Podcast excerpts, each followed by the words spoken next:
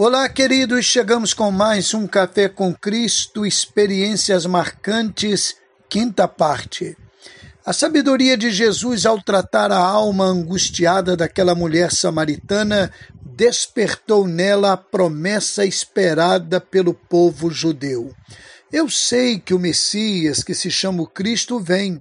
Quando ele vier, nos anunciará tudo. Ela é surpreendida. Jesus disse-lhe: Eu sou, eu que falo contigo. Em outras palavras, mulher, ele está em sua frente, ele está conversando com você, ainda que você o tratasse tão friamente. Sou eu o prometido.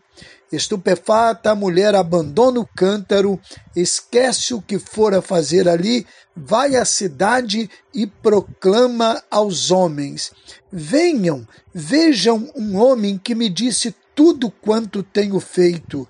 Porventura não é este o Cristo?